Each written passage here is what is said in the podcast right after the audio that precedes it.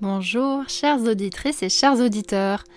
Aujourd'hui, c'est un autre format que je vous propose, juste pour ce jeudi. Jeudi prochain, vous aurez un, autre épisode comme d'habitude.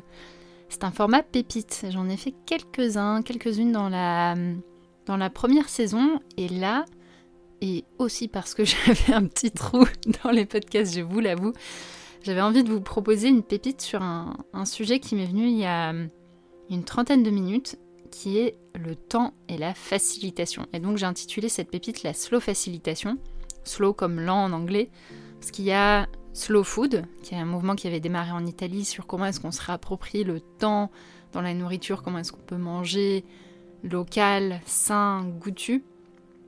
Il y a du slow dans plein d'autres choses. Et mon envie des derniers mois, c'était de mettre plus de slow dans la facilitation. Ça part d'un constat que j'ai eu où j'ai eu plusieurs missions en parallèle, des missions où on préparait des séminaires pour 300 personnes en 3-4 mois et une mission où on a préparé un séminaire pour 250 collaborateurs depuis mars, entre mars et septembre 2022. Et j'ai adoré avoir ce temps long. On faisait le débrief tout à l'heure avec les clients. Et ce que j'ai vraiment vu, c'est que par le temps long de préparation qu'on a eu, donc on avait à peu près, on va dire, 2, à 4 heures de rendez-vous toutes les deux semaines, ça nous a permis de vraiment poser l'intention de pourquoi on allait faire ce rassemblement, au-delà de quels étaient les agendas des directeurs, quels étaient les agendas des, des différentes personnes impliquées dans l'organisation. C'était vraiment la question de pourquoi est-ce que ça c'est utile pour les participants de venir à cet événement. De quoi est-ce qu'ils ont besoin là après plusieurs années de, Covid avec des actualités internes chargées De quoi est-ce qu'ils avaient vraiment besoin?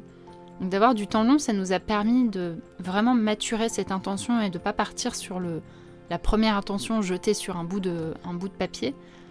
Et ce que j'ai vraiment senti, c'est que d'avoir ce temps long, ça nous a aussi permis d'affiner en grande profondeur les différentes séquences. Donc c'était une journée entière et comme le disait une des personnes qui était dans, dans l'organisation et dans la facilitation, on est arrivé finalement à un déroulé qui était assez simple. On n'a pas fait... Euh, on n'a pas fait des choses hyper compliquées. Il y a eu un temps de AK avec un joueur professionnel de rugby. On a eu un marshmallow challenge qui est une de mes techniques préférées au monde de.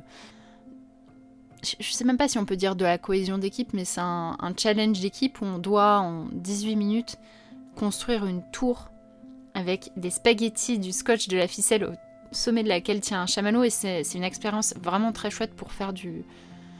pour voir comment une équipe fonctionne, pour apprendre à fonctionner de manière agile. Je vais vous mettre le lien de, cet exercice-là en description.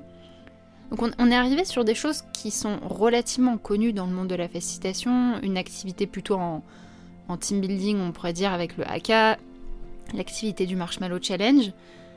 Et d'avoir ce temps long, ça nous a permis non pas de faire des choses plus compliquées, mais de faire des choses plus simples. Et si on n'avait pas eu ce temps de long de préparation, on aurait peut-être fait que des choses extrêmement compliquées, complexes. Ok, on aurait un super niveau de complexité, par contre pour les participants, ça aurait pas été simple. Et j'ai vraiment envie, dans les prochains mois, dans les prochains séminaires, ateliers que je fais, d'aller vers cette lenteur, cette douceur dans la préparation, d'avoir ces temps qui permettent d'aller au fond des choses en profondeur et non pas à la surface des enjeux. Parce que, euh, voilà, en préparant un gros séminaire en, deux mois, on ne peut pas tout voir. Il y a forcément beaucoup plus d'angles morts que quand on prend le temps de poser les sujets réunion après réunion.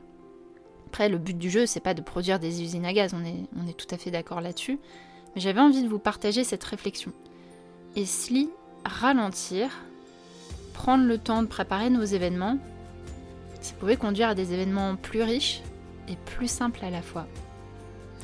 Je suis curieuse d'entendre vos réflexions. Vous pouvez m'écrire par mail, sur LinkedIn ou, ou encore sur Instagram.